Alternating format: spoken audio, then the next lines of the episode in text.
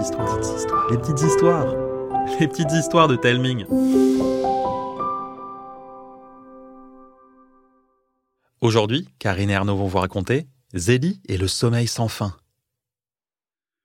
Non content de s'être échappé de la prison des tricoteuses, un exploit qui aurait pu lui valoir la une de Vilain Mag, le magazine préféré des méchants, Kindless mit en place un plan machiavélique. Offrir d'irrésistibles barres de céréales assaisonnées de nanorobots capables de voler les rêves.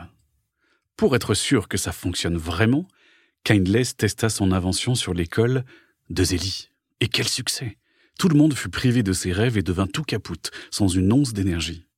Sauvés par leur désamour des sucreries, Zélie et Timmy déjouèrent les plans de l'horrible savant araignée et tout rentra dans l'ordre. Enfin, un détail près, la mamie de Zélie ne s'était pas réveillée. Mais pourquoi? Ce mystère-là, j'en fais mon affaire. Et depuis, silence radio. Chaque jour qui passe semble s'étirer comme une année. Zélie n'arrive ni à tricoter, ni à se concentrer, ni à rien en fait. Et puis, un après-midi, alors qu'elle rentre chez elle, une minuscule pelote roule à ses pieds. Elle la déroule et y trouve un message de Josette. Retrouve-moi où tu sais. Ni une ni deux, Zélie fonce au QG des tricoteuses. Josette l'accueille sur le quai du wagon fusée, l'air soucieuse. Il est arrivé quelque chose? Ah, Rien, et c'est tout le problème. Tous les spécialistes mondiaux ont défilé à l'hôpital de la Sainte Pelote et aucun n'a été capable d'expliquer pourquoi Odette est toujours plongée dans les bras de Morphée. Kindless doit bien le savoir, lui. Nous avons passé au crible toutes ces archives sans trouver aucune explication. Ah, quant à lui, il ne dit rien. Il me déteste tellement que je suis sûre qu'il va avouer. C'est le genre de méchant qui parle trop. Josette la jauge. Pas besoin de lui demander si elle est certaine de son coup. Son regard et ses poings serrés parlent pour elle. Odette ne s'est vraiment pas trompée à ton sujet. La vieille tricoteuse l'entraîne dans les couloirs du QG jusqu'à une porte biscornue. Une tricoteuse est postée à côté, assise derrière un métier à filer la laine. Assoupie, ses yeux se perdent dans les plis de ses rides. La gardienne sursaute. Très chère Ariane, j'aurais besoin d'une pelote afin que Zélie puisse rendre visite à Kindless. Sans un mot, ni même un regard pour ses consoeurs, elle se met à l'ouvrage. Viens me voir dès que tu auras les aveux de l'affreux. Vous ne venez pas? Il vaut mieux pas. Kindless pourrait se murer dans le silence. Alors Zélie patiente, hypnotisée par les mouvements de la roue jusqu'à ce qu'une pelote surgisse sous son nez. La jeune tricoteuse la prend. D'un hochement de tête, Ariane lui dit de s'approcher de la porte. Elle coulisse. Un couloir, éclairé de néons bleus, apparaît. Zélie ne sait pas quoi faire. Sans sourciller, la fileuse lui fait signe de tenir le fil de la pelote avant de la faire rouler au sol. Elle s'exécute. Mais alors qu'elle pensait ne pas l'avoir lancée bien fort, la pelote se met à rouler à toute vitesse à travers le couloir. Ariane tapote l'épaule de Zélie pour l'encourager à se hâter. Les bifurcations et les escaliers s'enchaînent. Parfois, Zélie a l'impression de se retrouver la tête à l'envers, de marcher sur un sol de travers ou mouvant. Elle redouble de concentration pour éloigner le tournis, ce qui ne marche qu'à moitié. Fort heureusement, la guide laineuse finit par se ficher dans une niche. Le fil se rembobine, puis le mur lisse se fend en deux, dévoilant une pièce d'une blancheur telle qu'il est impossible de distinguer les murs, le plafond ou même le sol. Au milieu, un terrarium gigantesque. Une énorme araignée moustachue y loge. Un sourire immonde lui fend sa tête couverte d'yeux globuleux. La jeune tricoteuse avance, tremblante de colère. Comme c'est gentil de me rendre visite, Zélie chérie. Pourquoi mamie dort encore Mais qu'est-ce que j'en sais, moi? Parce qu'elle est fatiguée. Je suis pas venue là pour m'amuser. Oh, mais quel rabat-joie Si les célèbres tricoteuses n'ont pas réussi à la réveiller, oh, bah c'est bien la preuve qu'elles sont nulles, dépassées. Ça nous a pas empêché de vous arrêter quatre fois. Petite impertinente, fais bien attention à ce que tu dis si tu veux que ta mamie se réveille un jour. Comme si vous saviez. peut-être bien. Ça m'a tout l'air d'un effet secondaire imprévisible, sinon d'autres auraient subi le même sort. J'ai mis du mal. Pouh, mon œil Oh, oh, oh, comment oses-tu Vous n'avez pas la moindre idée de ce qui est arrivé à mamie. Mais je suis le seul à pouvoir trouver un remède. Non. Non? Que- oh, Comment ça, non? Bien sûr que je peux. Mais pas sans condition. Ah, eh bien oui, cela va de soi. Comme vous donnez accès à un laboratoire. Par exemple. Et vous donnez l'occasion de vous venger, de conquérir le monde, et pourquoi pas les deux? Mais non, voyons. Jamais je ne ferai ça. Oh, Je perds mon temps Alors qu'elle sort, Kindless se met à gratter la paroi de sa prison avec ses pattes velues. Euh, Attends. Non, non, reviens. J'accepterai toutes tes conditions. La porte se referme. Zélie tremble de colère et de tristesse. La pelote guide sort de sa niche. Pas le temps de ruminer. Ce mystère ne va pas se résoudre tout seul. Dès que Zélie met un pied dans l'atelier, Josette, la vieille tricoteuse, comprend qu'elle a fait chou blanc. Il ne faut pas se décourager. On va trouver par quel fil dénouer ce mystère. C'est comme si mamie était coincée dans le monde des rêves. Ah, bien sûr Non d'une pelote Josette saute dans un fauteuil qui roule jusqu'à son bureau doté d'un écran XXL. Elle pianote un instant sur son clavier et appuie bruyamment sur la touche Entrée. Une antique pierre gravée apparaît, couverte d'étranges motifs géométriques. Voilà La légende du Seigneur Songe La traduction s'affiche par-dessus. Songe accueille en son royaume quiconque souhaite rêver, sans rien attendre en retour. Insaisissable, il consent à donner audience à ceux qui passent la porte des rêves avec un lupin drapé des couleurs du vide et de l'espoir.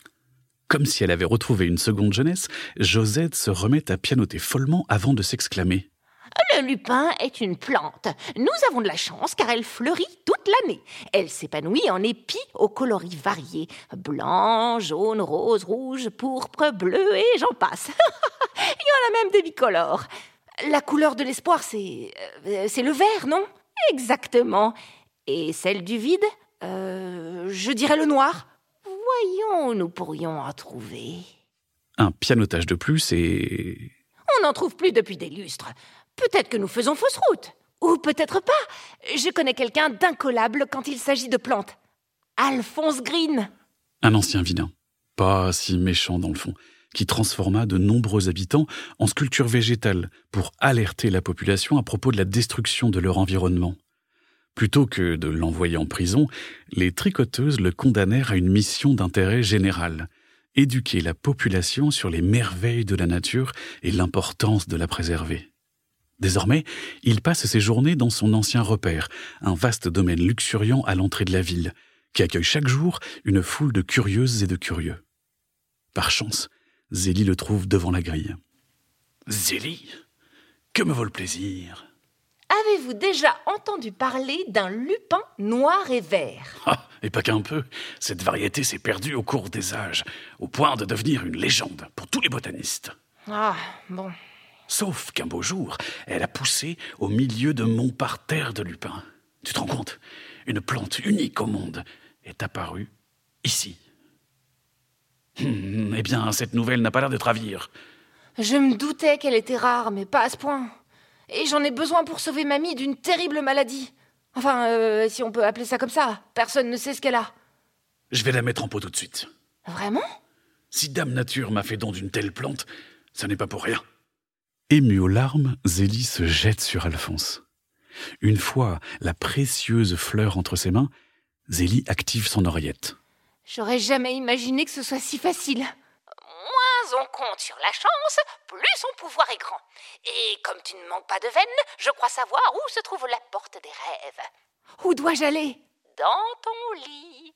Bah, tout ce que je dois faire, c'est m'endormir. S'endormir n'a rien de compliqué, sauf quand on est impatient ou excité. Et c'est exactement le cas de Zélie.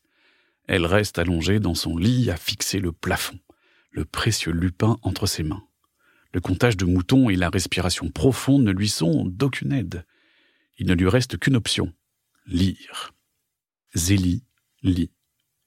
Lorsqu'elle se surprend à tourner la dernière page, son réveil affiche 7 heures du matin. Elle n'en revient pas. Elle aurait passé une nuit blanche. N'y croyant pas, elle bondit de son lit et ouvre les volets. Il fait grand jour. Zélie n'est pas déçue. Elle se sent bête. Ça ne pouvait pas être aussi simple. Elle n'a plus qu'à aller prendre son petit déjeuner. Un petit mot l'attend sur la table, laissé par ses parents. Incompréhensible. Dès qu'elle pense saisir un mot, les lettres se mettent à danser sous ses yeux. Curieux. À moins que ce ne soit la fatigue qui lui joue des tours. Oula, je ferais bien de manger un bout. Je pense que ça ira sans doute mieux après. Après deux cuillères de céréales, Zélie se sent mieux. Pleine d'énergie, elle s'apprête à retourner dans sa chambre pour se changer, mais s'aperçoit qu'elle est déjà habillée. Oh, mais qu'est-ce qui m'arrive? Zélie se rend à la salle de bain mais trouve porte close. Ses parents ne sont pas partis? Papa? Maman? Des sons sinistres lui répondent. Zélie recule. Des bestioles grouillantes sortent de sous la porte. Zélie détale. La porte explose, libérant une nuée d'insectes immondes. Le lupin Elle doit absolument le prendre avant de s'enfuir. Zélie déboule dans sa chambre, saisit la précieuse fleur et saute à travers la fenêtre ouverte. Plutôt que d'atterrir dans les buissons, elle roule dans une pièce, une sorte de salle d'attente, tellement astiquée que l'éclairage blanc des néons en est presque éblouissant. Quelques personnes attendent sagement, en silence, sans prêter attention à la jeune tricoteuse. Zélie se frotte les yeux, mais non, elle ne rêve pas. Leur visage est flou. Soudain, un homme apparaît par l'une des portes du fond. Un bruit de klaxon sort de sa bouche. La personne en face de Zélie se lève et le rejoint.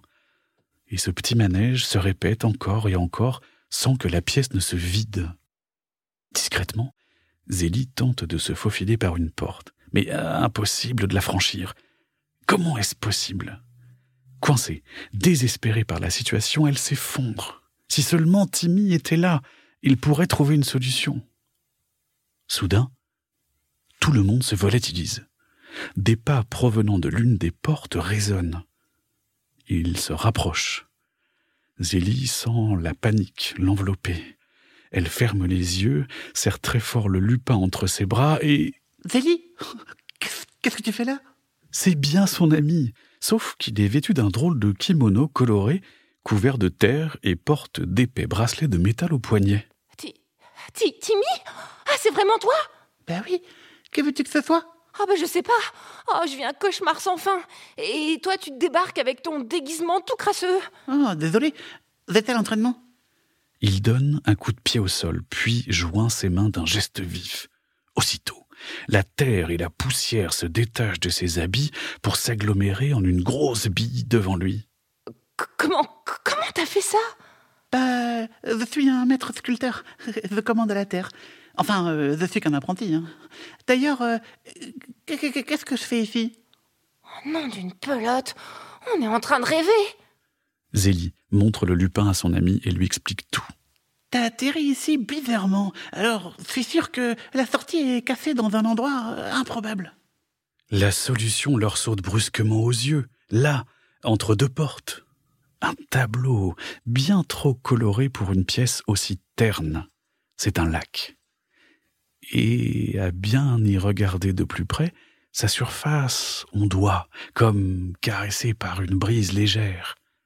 Sans réfléchir, les enfants prennent de l'élan, se jettent sur le tableau et finissent cul par-dessus tête au bord du lac, ou plutôt d'un îlot, perdu au beau milieu d'un lac dont les berges sont à des kilomètres. Derrière eux, un arbre dont la cime chatouille les nuages. Les premières branches sont hors de portée. On pourra jamais grimper dois pouvoir nous faire un escalier? Timmy frappe le sol du pied et lève les bras. Un énorme bloc jaillit du sol. Le maître sculpteur entame alors une incroyable danse et commande à la terre de former un escalier qui s'enroule autour du tronc jusqu'au sommet. Épuisé, Timmy tombe à genoux. je crois que je vais reprendre mon souffle. Juste une minute. Sage décision au vu de l'incroyable ascension qui les attend. Ils arrivent au sommet de l'arbre en nage, hors d'haleine. Je crois que notre taxi arrive. Un troupeau de gros nuages blancs s'approche. N'écoutant que leur imagination, les enfants sautent sur le plus proche. On dirait du coton. Le vent se met à souffler pour les emporter loin du lac, par-delà la montagne voisine, au-dessus d'une vaste plaine quadrillée de champs et de forêts. Soudain, Timmy aperçoit des sangles à travers les volutes nuageuses. Qu'est-ce que c'est? Des sacs à dos?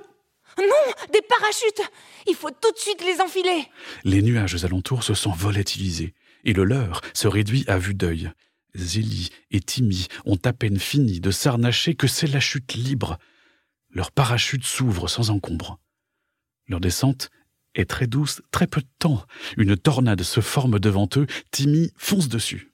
Et vite là Non, c'est sûr qu'elle va nous transporter quelque part. Timmy se fait happer. Zélie déglutit et se lance à sa suite. Tout devient flou. Et puis brusquement, tout devient calme. Les enfants se sentent délicatement déposés sur la terre ferme. Ils se trouvent au bord d'une falaise surplombant une mer argentée. Affalés sur une chaise haute, semblable à celle des maîtres nageurs, un drôle de personnage admire l'horizon. Son corps est un amas d'ombre qui ne cesse de changer de forme. Un masque, zébré de noir et de vert, lui cache le visage. Tiré de sa rêverie, il se penche vers les enfants, les mains posées sur les genoux. Voici fort longtemps qu'on avait demandé audience à Songe. La question est pourquoi? Pour que mamie se réveille. Parfait. Alors que Timmy frappe le sol du pied pour charger son pouvoir, le maître des rêves souffle du sable sur lui. Il redevient un garçon parfaitement normal. Ce que Songe t'a offert, Songe peut le reprendre. Ici, tu n'es rien. Désolé. Pourquoi retenez-vous mamie prisonnière? Parce qu'elle a joué avec ses rêves, comme de nombreuses personnes de sa ville d'ailleurs. Songe ne manquera pas de les punir lorsqu'ils s'y attendront le moins. N'importe quoi. Ils n'ont rien fait. C'est Kindless qui leur a volé. Il voulait les revendre à d'affreuses personnes. L'amas d'ombre semble bouillir. Zélie et Timmy lui expliquent tout. Kenless va apprendre qu'on ne joue pas impunément avec les rêves. Et mamie? Votre service, vos libérations. Bon réveil, les enfants. Il ouvre sa paume et souffle du sable sur les enfants. Ils se sentent partir. Au loin, une sonnerie retentit. Zélie la reconnaît. Réveillé, le souvenir de son aventure s'estompe pour ne lui laisser qu'une agréable sensation de soulagement. Et alors qu'elle s'étire, sa mère déboule dans sa chambre. Mamie s'est réveillée, ma chérie. Quel sera le prochain mystère que Zélie et Timmy devront élucider? À vous de me le dire. N'hésitez pas à demander un coup de main à vos parents pour m'écrire ou m'envoyer un message vocal sur Instagram ou par mail à l'adresse suivante hello at telming.com H-E-L-L-O arrobase T-A-L-E-M-I-N-G.com. Je vous embrasse et je vous dis à bientôt.